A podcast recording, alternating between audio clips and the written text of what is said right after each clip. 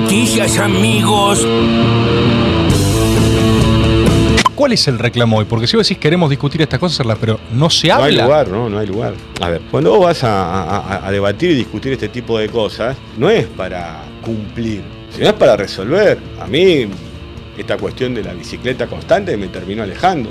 ¿Qué es la bicicleta Es, es mejor que vaya otro compañero y otra compañera. Los problemas de Argentina son muy grandes para una mesa tan chica.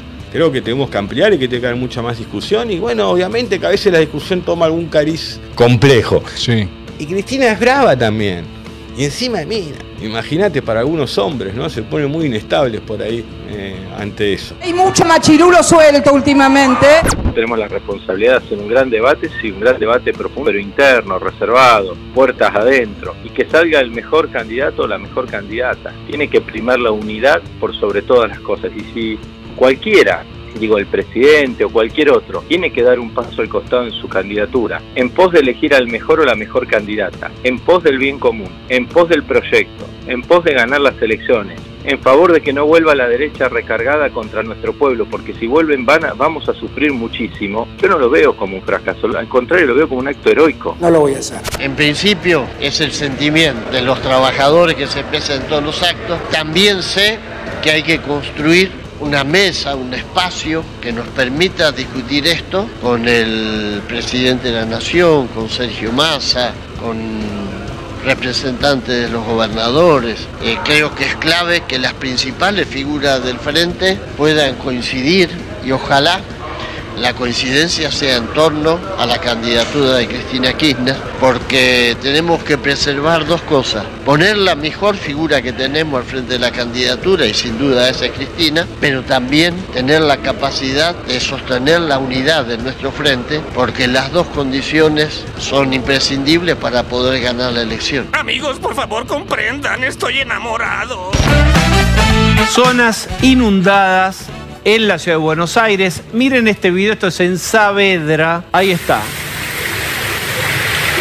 Esto es Saavedra, ¿eh? Hace está impecable.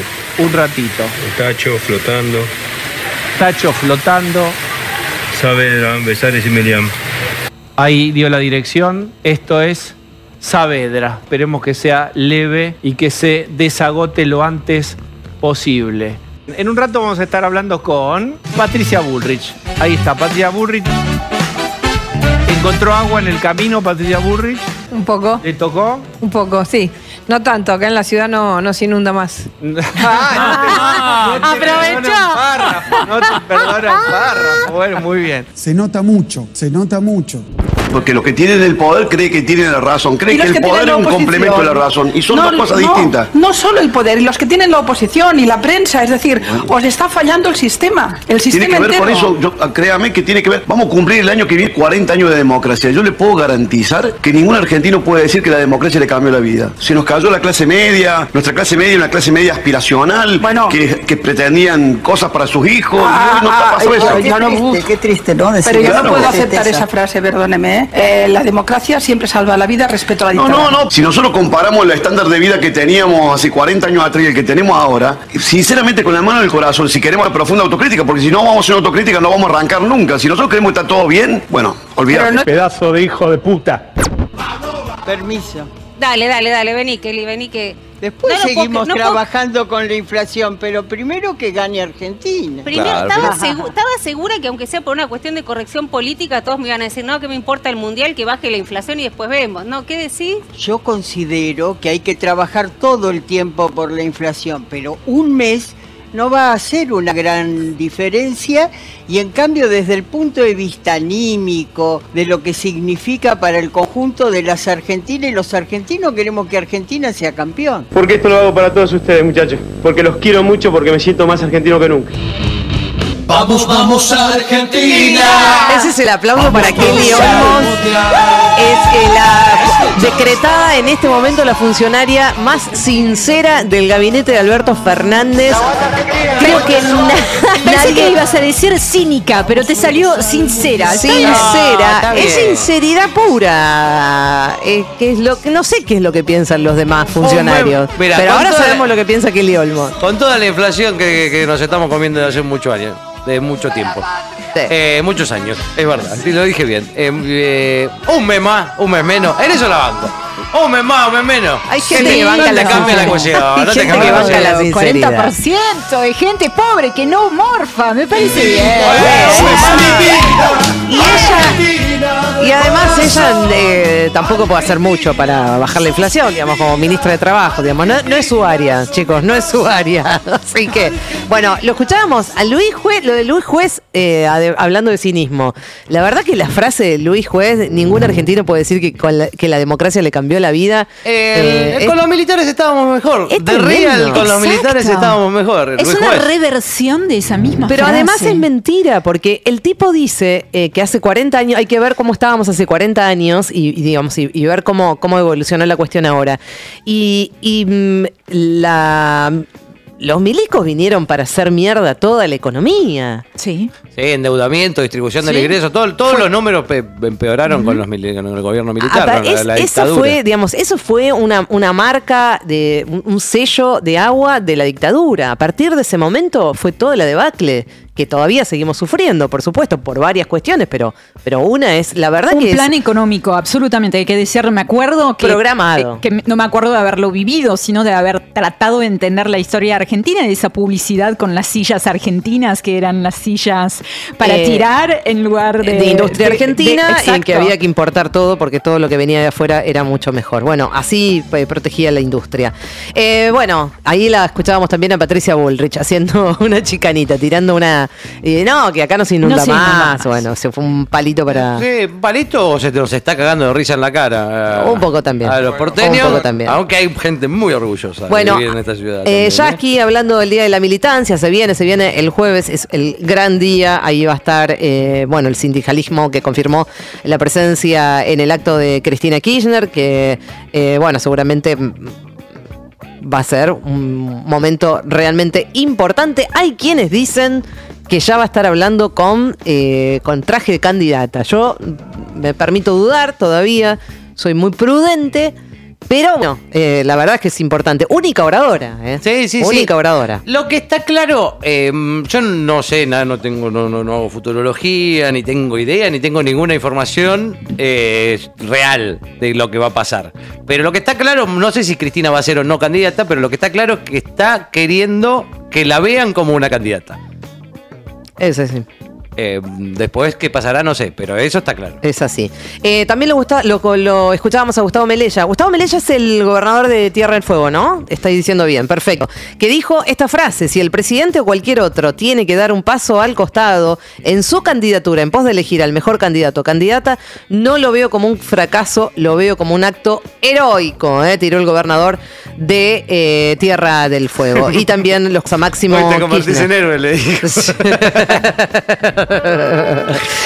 y lo escuchábamos a Máximo Kirchner que pidió que haya más referentes de- del Frente de Todos para discutir las medidas de gobierno y contó que se alejó del oficialismo eh, por la bici- bicicleta constante en las decisiones del Poder Ejecutivo. Tremenda la charla con Tomás Rebor, casi no sé cuánto, cuatro, casi cuatro horas. Sí, una locura. Eh, no, por supuesto que no, no, todavía Rebor, te pido mil disculpas, pero Sí, no llegamos No con- tuve Yo vi un rato largo, vi como dos horas, pero no la vi Sí, toda. pero no un rato llegás, largo, no pero no llegué, hay, sí. que, hay que dividirlo en capítulos.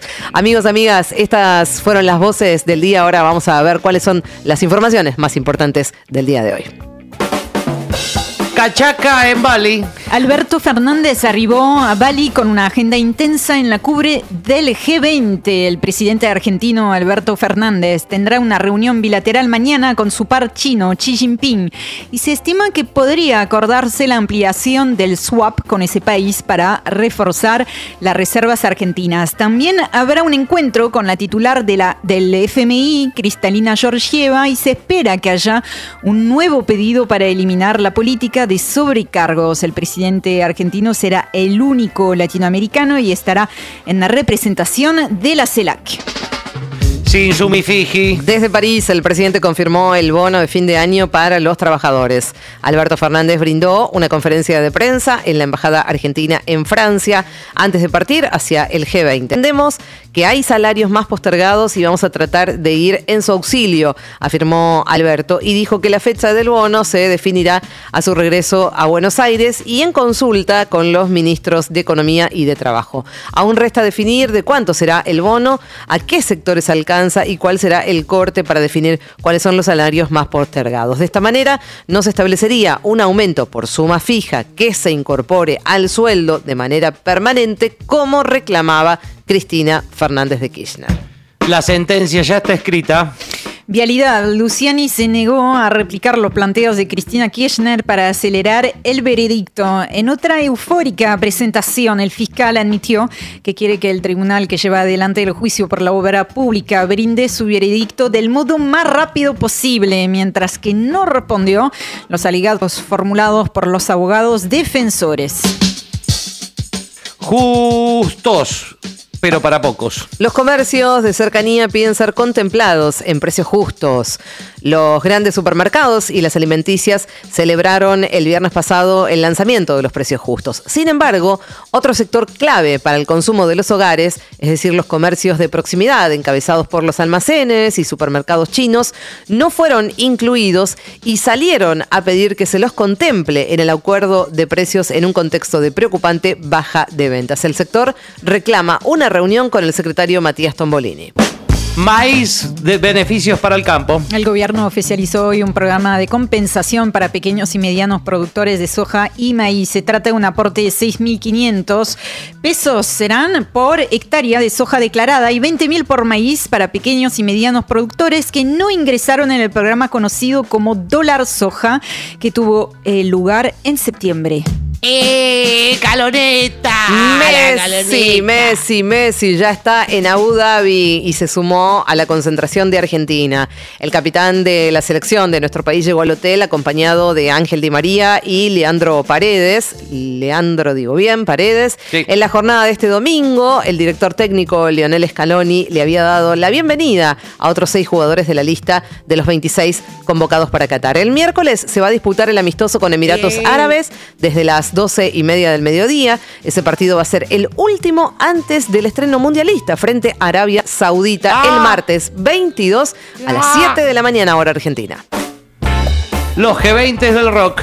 Creo firmemente que no tiene por qué haber otra guerra fría. Así lo dijo el presidente de Estados Unidos, Joe Biden, desde la isla de Bali, en Indonesia, donde se está celebrando la cumbre del G20. Y eso después de reunirse con su homólogo chino, Xi Jinping, primer encuentro de forma presencial desde que el demócrata asumiera la presidencia estadounidense. Ambos mandatarios manifestaron su voluntad de mejorar la relación bilateral. La situación actual no se corresponde a los fundamentales de ambos países y pueblos, dijo Xi Jinping, ni concuerda con la expectativa de la comunidad internacional.